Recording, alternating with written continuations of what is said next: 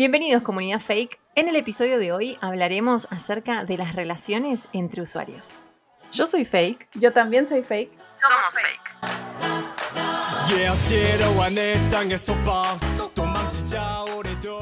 Queremos comenzar agradeciéndoles al staff de la página Los Roles Andan Diciendo porque nos publicaron la promoción del podcast y a raíz de esa publicación tuvimos un montón de repercusión.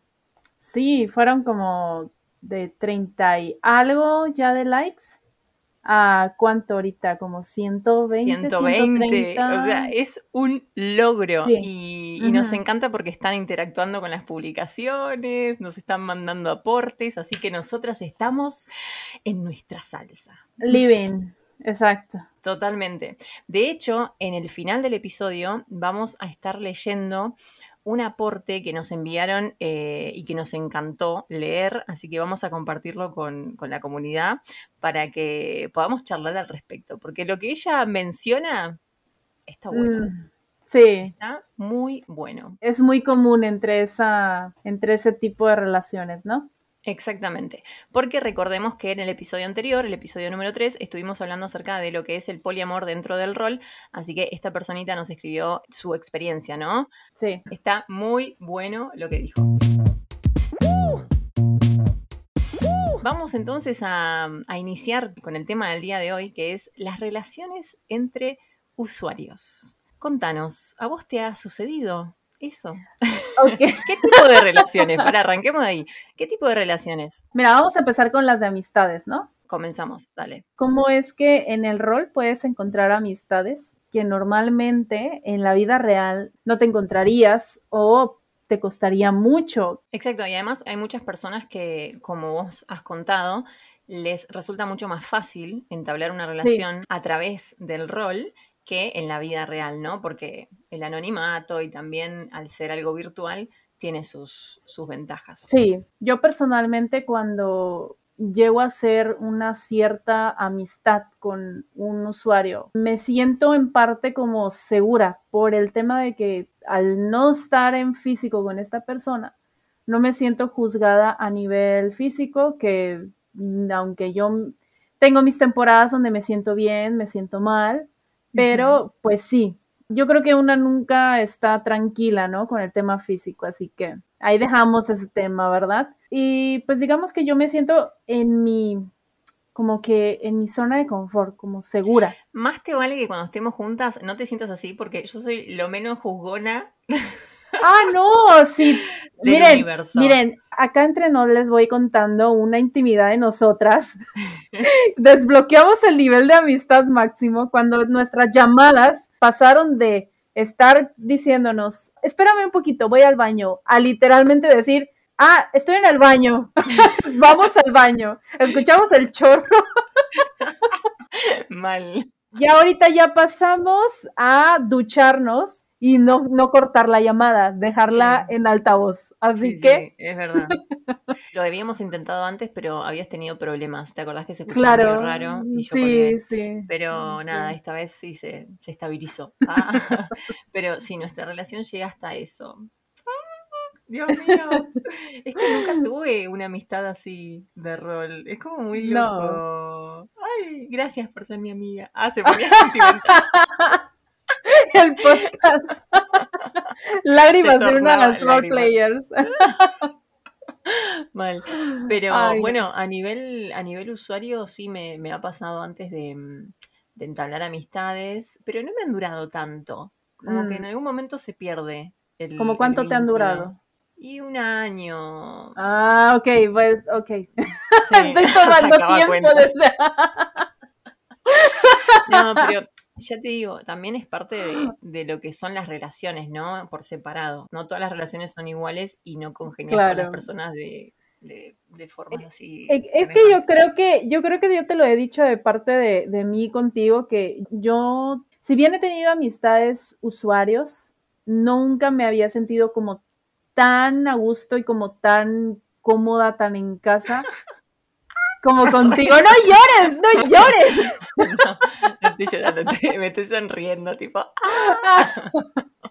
Sí, o sea, de hecho, justamente es por eso por lo que ya sabes quién me decía que quería mucho que yo te conociera en persona, ¿no? Que, que deseaba mucho que nos viéramos en persona, porque no hay otra persona en mi entorno físico, ni siquiera mis compañeros de trabajo, que sepan como realmente cómo yo me sentía contigo, bueno, cómo yo me siento, ¿no? Sí. Entonces, este sí, o sea, definitivamente es como muy, muy distinto a lo que, a lo que he llevado a tener en amistades, no solo de rol, ¿eh? Créeme que también en persona ha sido muy, muy distinto. También es súper lindo el poder encontrarle el lado especial a cada relación. Sí. yo creo que lo nuestro es especial, así que estoy feliz.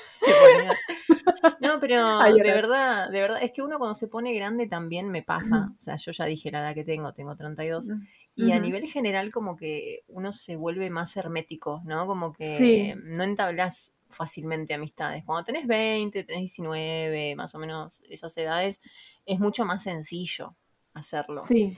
Y, ya cuando alcanzas la vida que tengo, ah, eh, te das cuenta de que es difícil, porque ya todos tenemos ciertos mambos, ya todos vivimos experiencias que nos ponen tipo banderas rojas en todos lados. Mientras eh, más edad, sí, mientras más edad, más te cierras. es, es raro la persona mayor, a partir de, no sé, 25 en adelante, que se abra tanto. Sí, es como que cada uno arma su espacio seguro, entonces sabes que, listo, con esas personas te sentís contenida, estás cómoda, ya está, ¿para qué buscar más?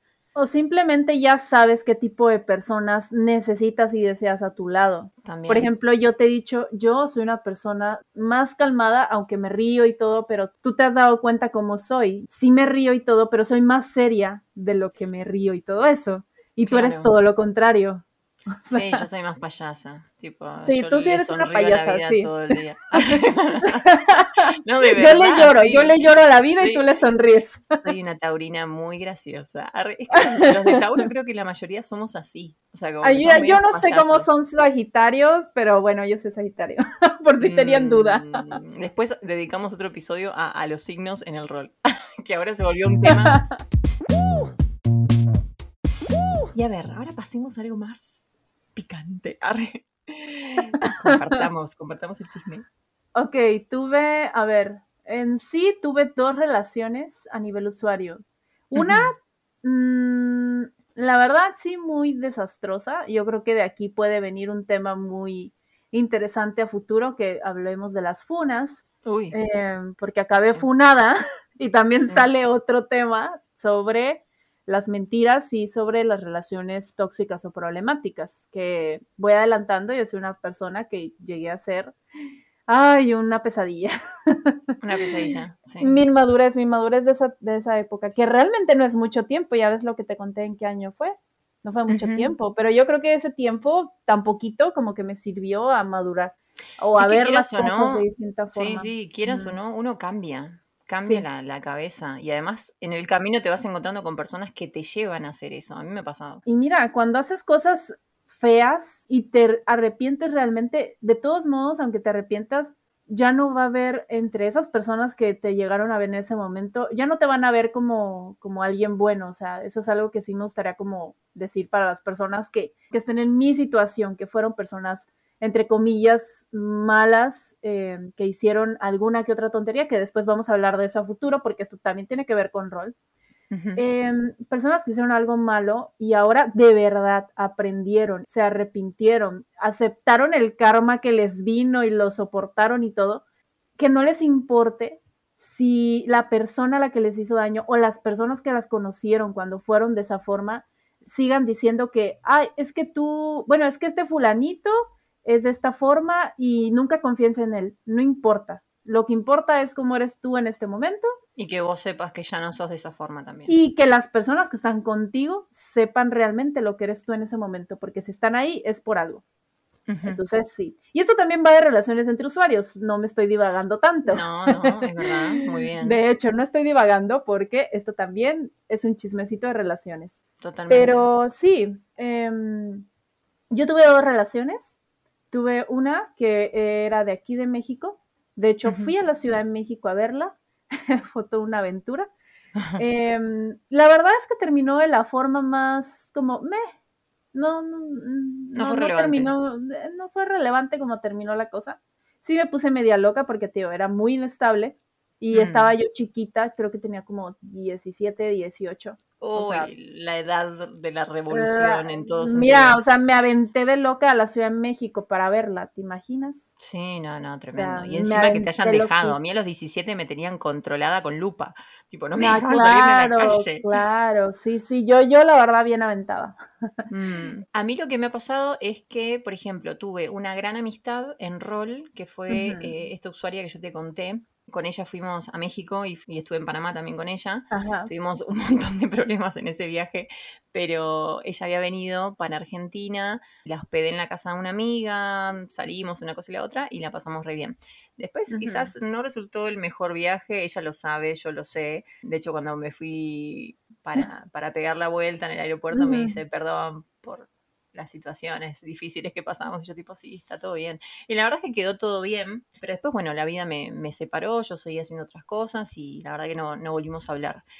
Y de manera romántica, sí me acuerdo que salí con, con una chica durante un tiempo, creo que fueron unos seis meses, nos conocimos así por el rol y mm. resultó que era del círculo de amigos cercanos acá en Buenos Aires. Entonces, bueno, nada, eh, pintó eso. Y fue lindo, la verdad, fue bonito. Y es que, ¿sabes? Yo he notado que es algo un poco común que suceda, ¿no? Relaciones románticas entre usuarios. Igual está el tema de confundir, que claro que pasa, ¿verdad? Porque creen que vas a ser igual que tu personaje. O Eso no también. sé. Sí, a mí me ha pasado. ¿Verdad? Bueno, es que no me acuerdo qué estaba diciendo,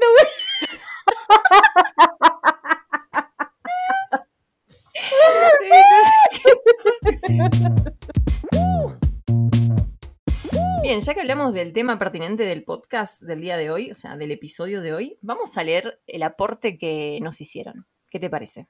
Y ah, después utilizamos unos minutitos más como para dar una conclusión y nos despedimos. Ok. Así que, bien. El aporte tiene aproximadamente unas 500 palabras, así que yo lo voy a leer despacito. Puede que me equivoque, pero tengan paciencia, porque está sabroso. Está viejita también. estoy viejita yo también. Maldita. Bien. Bueno, acá nos dicen, de forma anónima, ¿no? Nos dicen, mm. hola, por aquí una pequeña poliamorosa que quiere interactuar y contarles un poco. Y yo estoy como, uh, cuéntame más. Bien, Dice, tengo apenas un año, casi dos, en estos lares. Conocí el ámbito sin querer, indirectamente, cuando me vi, entre paréntesis, enamorada, externamente hablando, de mis mejores amigos, que eran pareja en ese entonces, y con quienes fantaseaba mucho estar. De hecho, vivíamos, dormíamos y parecíamos una pareja de tres. ¡Wow! Uy. Después dice, en el ambiente de roleplay ingresé aprendiendo un poco a través de los grupos que hay para el tema. Al inicio era más que nada para escribir porque me emocionaba la idea de crear una historia dramática con más de un beso si entienden a qué me refiero, entre paréntesis. Sí, yo te entiendo. Mm, te entendemos. Conocí a unas tres personas más con quienes intentamos algo, pero no se logró. Allí fue cuando mm. conocí por primera vez una chica que teniendo su relación ya conformada, estaba con nosotros, provocándome cierta curiosidad y grado de admiración. Luego de un tiempo dejé la idea porque simplemente lo pensaba como una etapa, hasta que sentí me pasó factura en una de mis últimas relaciones estables, donde si bien me encantaba mi partner, precioso, no podía evitar sentir que quería conocer a otras personas. Pero fue pronto cuando me di cuenta que era un, patrón que repetía mucho en mis relaciones y que terminaba dejando porque me sentía limitada. Ah, la entendemos también. Es, es, un, es un tema el sentirse limitada. La limitación, sí, sí. Sí. Después dice, Creo que es algo complejo de explicar sin que se vea extraño y desconsiderado. El decir que puedes querer y amar a distintas personas de formas únicas y que ninguna le quita nada a la otra. Para agosto conocí a una chica poliamorosa, formamos un vínculo, pero es allí cuando uno conoce el otro lado de la moneda poliamorosos que sienten más por un vínculo volviendo a la ah. monogamia, cerrando el resto. Ah. Y esto es tan. Tengo tanto que decir sobre eso. tenés mucha experiencia sobre eso. Ay, es, es difícil. Bueno, continuamos. Creo que no está mal, pero la diferencia está en cuando se es sincero y cuando no a la hora de dejar el resto de vínculos afectivos. Entre paréntesis, porque parece que los viesen como opciones y no verdaderas relaciones afectivas. Exacto. Totalmente. Sí, sí, sí. Tuve que dialogarme, preguntarme indefinidamente si realmente era yo o que simplemente no funcionaba para mí, acotando que todo iba bien o al menos de mi lado. Siento que es un camino de entendimiento demasiado largo, entre paréntesis, tanto de manera propia interna como de alrededor, y en donde he aprendido algo nuevo todo el tiempo, sobre todo a entender mis propias emociones es un proceso de lucha igualmente, de los celos a ese sentimiento en el que sanamente amas y quieres con esa libertad mientras estás feliz de ver a tu pareja feliz. De limitarse por querer a otras personas y encontrar quienes te agreden por llevar este tipo de formas de relacionarse. Mm. Queriendo resumirlo, quería añadir que también me sucede. Muchas veces me dialogo si en mi vida externa funcionaría o si lo intentaría porque es que romper modelos morales como la monogamia de toda la vida es un dolor que yo llamo grosero y difícil. Pero sinceramente creo más que cuando hallamos a las personas correctas, que escuchan, que entienden y que están abiertos a ver más allá de lo que nos han inculcado socialmente. Funciona, pasa y es bueno. ¿Aplaudo yo o aplaudís vos? Excelente. qué, bien, qué bien lo tiene como asimilado, ¿no? Sí. Mm, además, yo creo justamente que la parte donde dice es un proceso de lucha igualmente, de los celos a ese sentimiento en el que sanamente amas y quieres con esa libertad mientras estás feliz de ver a tu pareja feliz. Creo que eso es como que lo que más se me quedó, ¿sabes? Porque es algo importantísimo en el poliamor, sea rol, sea la vida real, que tú estés consciente de que tu pareja va a tener otras parejas, tú también, obviamente, si vas a entrar en el poliamor. Y al estar consciente de eso y al asimilarlo y al entender que tu pareja no, no tiene por qué dejar de amarte por eso, tú vas a ser feliz de verla feliz. O sea, de decir, ay, mira, qué bien se ve con él o con ella, mira cómo, cómo se ve de feliz cada vez que vuelve con él o con ella y, entonces como viene tan feliz, me agarra a mí y comparte ese sentimiento, ya no involucrando a la otra persona, sino como que con esa sensación que se queda, me la trae a mí también y me la transmite. O sea, yo creo que también es algo que te beneficia a ti, ¿sabes? Sí, sí, sí. A mí lo que me pareció interesante es mencionar este gran problema, ¿no? Que se presenta con los poliamorosos, tipo que que vuelven a esa monogamia cerrando el resto. Es, es, difícil. Me, mató cuando puso que parece que los viesen como opciones y no como verdaderas relaciones afectivas. Y es lo que sucede. Es lo que sucede. Yo tengo una, una experiencia muy express que contar. Yo recuerdo que un personaje se había fijado en, en mi, mi, personaje y mm. recuerdo que este chico estaba ya en pareja. Entonces, su pareja se puso celosa, pero lo disfrazó de una manera en la que pareciera, o más bien, le hacía sentir al otro chico que pues estaba haciendo algo mal, ¿no? Que estaba haciendo algo mal. Él se legaba y se juraba y se podía morir jurando que era poliamoroso, pero para él su pareja estaba haciendo algo mal, ¿no? O sea, estaba coqueteando con mi personaje, pero como todavía no estaban formalizando nada, de todos modos, es que los coqueteos, mira, yo puedo ver a tu personaje coquetear con otra persona y no importa si no me dice, yo sé que está coqueteando y ya. Yo sé cuando va a ser fijo, o sea, algo serio, es como cuando presentar a tu pareja a tus papás. Tú no vas a presentar así de manera formal, formal, súper formal a una pareja. Sí, exacto. Si no es alguien con quien vas a salir formalmente. Es lo mismo. Totalmente. Es lo, mismo. Entonces, ¿Por qué? ¿Por qué tenía que explicar? Y la cosa es que el chico se terminó alejando de mi personaje y mi personaje se quedó como, ¿qué está pasando? Bueno, tremendo. La verdad, eh, felicitamos a esta pequeña poliamorosa que fue muy clara, muy detallada en lo que quería decir y le deseamos el mejor de los éxitos y estamos completamente de acuerdo. ojalá lo puedas llevar a la vida externa, exacto. Ojalá lo puedas llevar a la vida externa porque dices que lo hiciste en cierta forma en un momento y mm. si sientes que es para ti, pues date. O sea, date. Eso mismo. Es difícil encontrar personas en tu plano físico, pero no creo que sea imposible. Bien, llegamos al final del episodio número 4 de Soy Fake Podcast. Estoy súper contenta, pero más contenta me pongo cuando leo los aportes que nos envían, así que por favor envíen más. Envíen más, porque ya saben, estamos por el chisme y sé que muchos de ustedes también lo están. así que les mandamos un beso enorme y nos estaremos escuchando en el siguiente episodio. Sigan escribiendo mucho. Eso mismo. Hasta la próxima. Ah, recibí. ya sé. stay with you.